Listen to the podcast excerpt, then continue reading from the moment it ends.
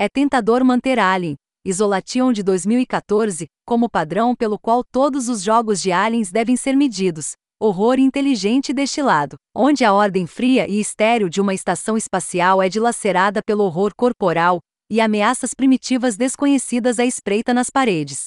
A realidade é que nos mais de 40 anos que se seguiram desde o filme original, a série foi igualmente moldada por ação entusiasmada e um pouco de slok. E assim como você pode desfrutar de filmes aliens subsequentes com muito mais facilidade sem segurá-los ao original, você pode desfrutar de jogos aliens sem compará-los com o magistral Isolation.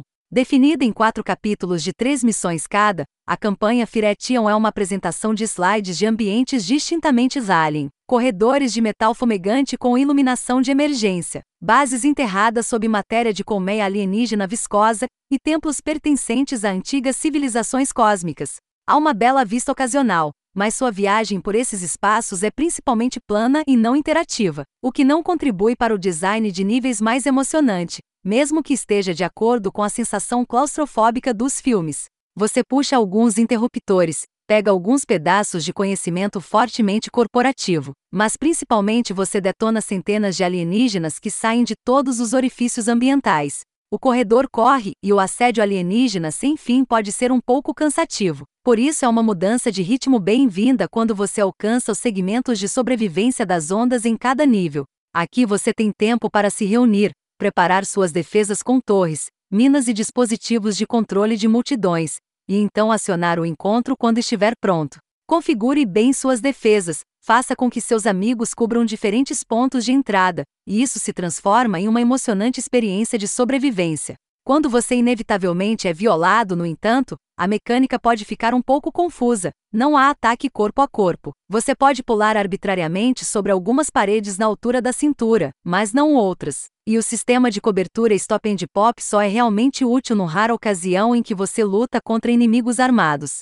Este é um jogo melhor jogado à distância. Existem várias classes para escolher, e embora haja muitos cruzamentos em suas armas e vantagens, cada uma também possui algumas habilidades únicas.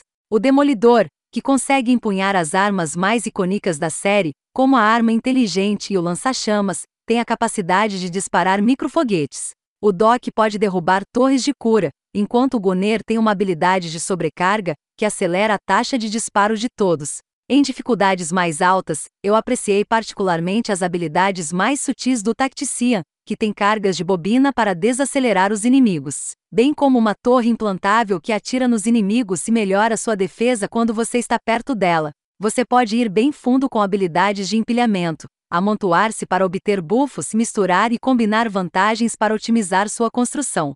A maioria das armas que você adquire em caixotes secretos ou no arsenal entre as missões pode ser usada por todas as classes, e os acessórios que você obtém para elas ficam na arma em vez da classe, então você não precisa montá-las e remontá-las para diferentes carregamentos. Para um universo em que os androides compõem alguns dos personagens mais atraentes, é uma pena que os bots que o acompanham não tenham nada a dizer. Há algumas brincadeiras de esquadrão bem escritas do QG pelo rádio, e alguns bate-papos animados com NPCs entre as missões, mas quando você está em campo, há uma séria falta de personalidade para quem joga sozinho. Você também não pode convidar amigos para missões que eles ainda não alcançaram em sua própria campanha. Presumivelmente, isso é por motivos de soiler, mas isso realmente dá muito crédito a uma história surrada que você pode ignorar em grande parte. Você também não pode jogar o modo Horda até completar a campanha. Uma Timakin precisa ser aberto em um patch inicial, porque neste momento o jogo não está pronto para aqueles que desejam se conectar com randoms. Pelo menos os problemas mais gritantes do Firetion parecem solucionáveis com alguns pets e alguns amigos. Sim, ele joga no lado inútil e não artístico de sua franquia, mas o abraça, fazendo um trabalho melhor em capturar a intensidade do filme de ação do que a maioria dos esforços anteriores.